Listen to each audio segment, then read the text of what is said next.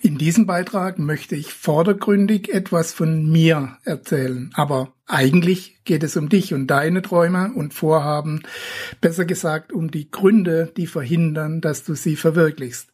Mehr dazu gleich. Herzlich willkommen auf dem Planeten Freiheit, deinem Ort für profitable Selbstverwirklichung, mit Beiträgen von und mit Gerd Ziegler.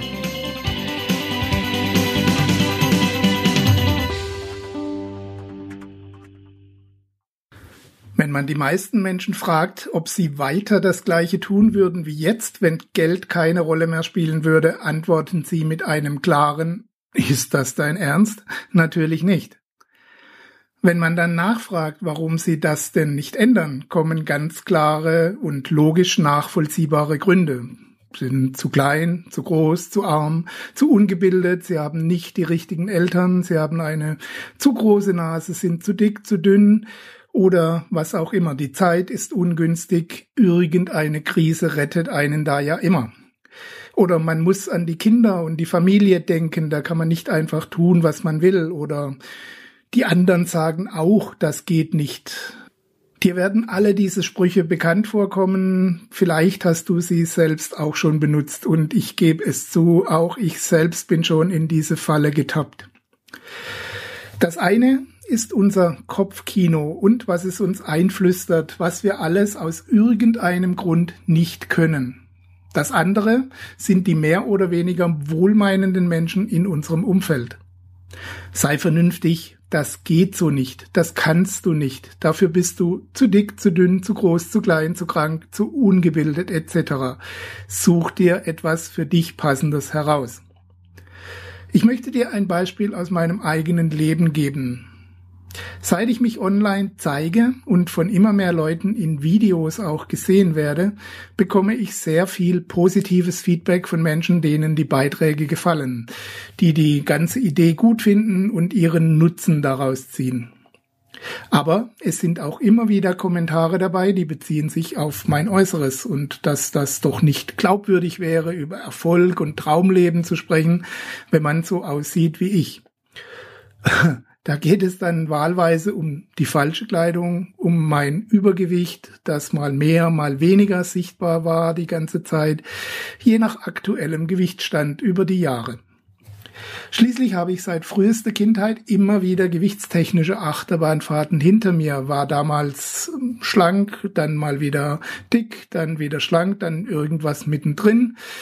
Diese Reaktionen waren und sind mir also nicht neu. Und ich weiß zu 100 Prozent, dass ich in den schlanken Phasen nicht erfolgreicher und in den dicken Phasen nicht weniger erfolgreich bin und war.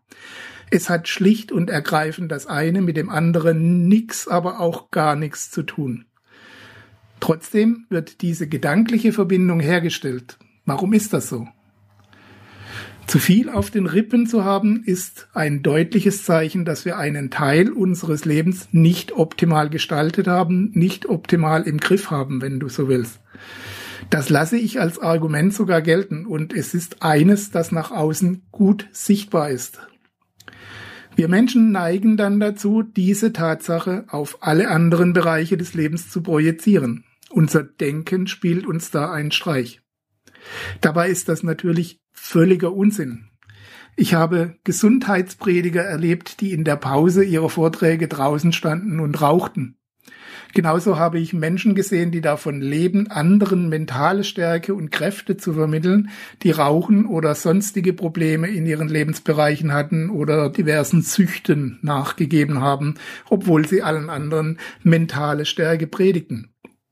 Oder Extremsportler, die so viel Disziplin und mentale Kraft aufbringen, größte Strapazen zu überwinden, aber eben nicht von so bestimmten Süchten wegkommen. Sie schaffen das nicht. Sie können sich nicht selbst überwinden in diesem Bereich.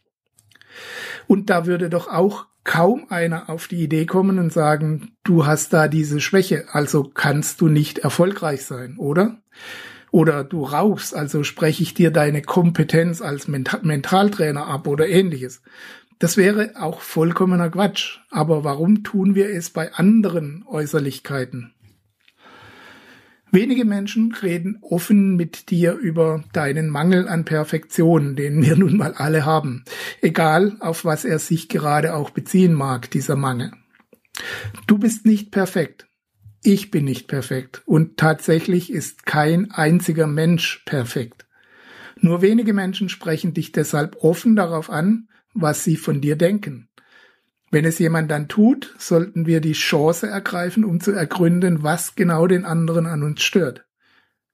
Ich hatte da meinen Aha-Effekt, als ich mit einer Bekannten und unserem Hund spazieren ging. Wir unterhielten uns genau über dieses Thema und sie meinte, also, dass du dich traust, ich meine, klappt das denn so in der Öffentlichkeit? Kriegst du da nicht auch Kritik?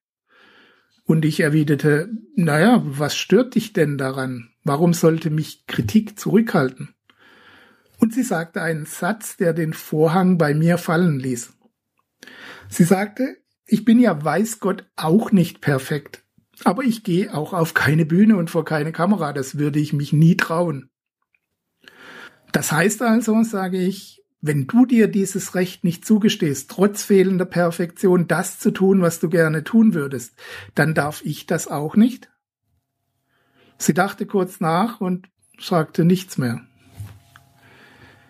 Wenn andere Menschen uns unsachlich kritisieren, und ich spreche ausdrücklich nicht von konstruktiver in der Sache liegender Kritik, dann geht es selten um uns, sondern meist um den Kritiker. Ich habe es bisher zwei Sorten kennengelernt, die diese Gruppe repräsentieren. Die einen, zu denen meine Bekannte gehört, sagen, ich traue mich das nicht, also darf der das auch nicht.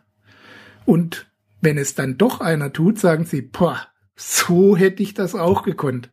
Das ist ja nun wirklich keine Schwierigkeit. Die andere Gruppe, das sind die durchtrainierten Supersportler, die mit gesunder Ernährung und massenweise Bewegung und Aktivität durchs Leben jumpen. Oder die Glückskinder, die mit allem Erfolg zu haben scheinen, egal was sie anpacken. Diejenigen, die das alles aus Freude und Spaß an der Sache machen, haben selten Probleme mit Menschen, die das nicht so eng sehen, mit diesem Körperkult oder eben mit gewissen Nachlässigkeiten. Aber es gibt auch viele, die sind angstmotiviert. Die haben tief in sich drin auch so einen kleinen Dicken und einen kleinen Faulen, der ihnen morgens schon ins Ohr flüstert, ach komm, entspann dich, mach heute mal einfach einen lockeren Tag, ruh dich aus, ess mal wieder von Mutters Haus gemachten, hm, gönn dir doch mal wieder ein Stück Torte, mach was Schönes. Und sie hassen diesen kleinen Dicken, ja, sie haben sogar panische Angst vor ihm. Und jeder Mensch, der es trotz nicht perfekter Körpermaße schafft, gibt diesen kleinen Dicken in ihnen Futter und stärkt seine Position. Das sind dann die Leute, die einen fast schon anfeinden, wenn man sich traut, trotz dieser imperfekten Erscheinung nach vorne zu treten. Der langen Rede kurzer Sinn, die wichtigste Erkenntnis war für mich nicht, dass diese Menschen mit sich selbst zu kämpfen haben. Die wichtigste Erkenntnis war für mich, dass es bei dieser Kritik meist gar nicht um mich geht, obwohl ich das immer auf mich bezogen hatte, und dass ich mich dadurch nicht von meinem Weg abbringen lassen darf. Ich bin, wie ich bin. So wie ich vor dir stehe, bin ich. Basta. Take it or leave it. Das, was du hier vorfindest, ist zu 100% mein Text, meine Gedanken, mein Erscheinungsbild. Es gibt keinen anderen. Punkt. Ende der Diskussion. Und wie gesagt, es geht in diesem Beitrag nur in dem Sinne um mich, als ich dir ein Beispiel geben möchte, wie das laufen kann. In Wirklichkeit geht es in diesem Beitrag um dich.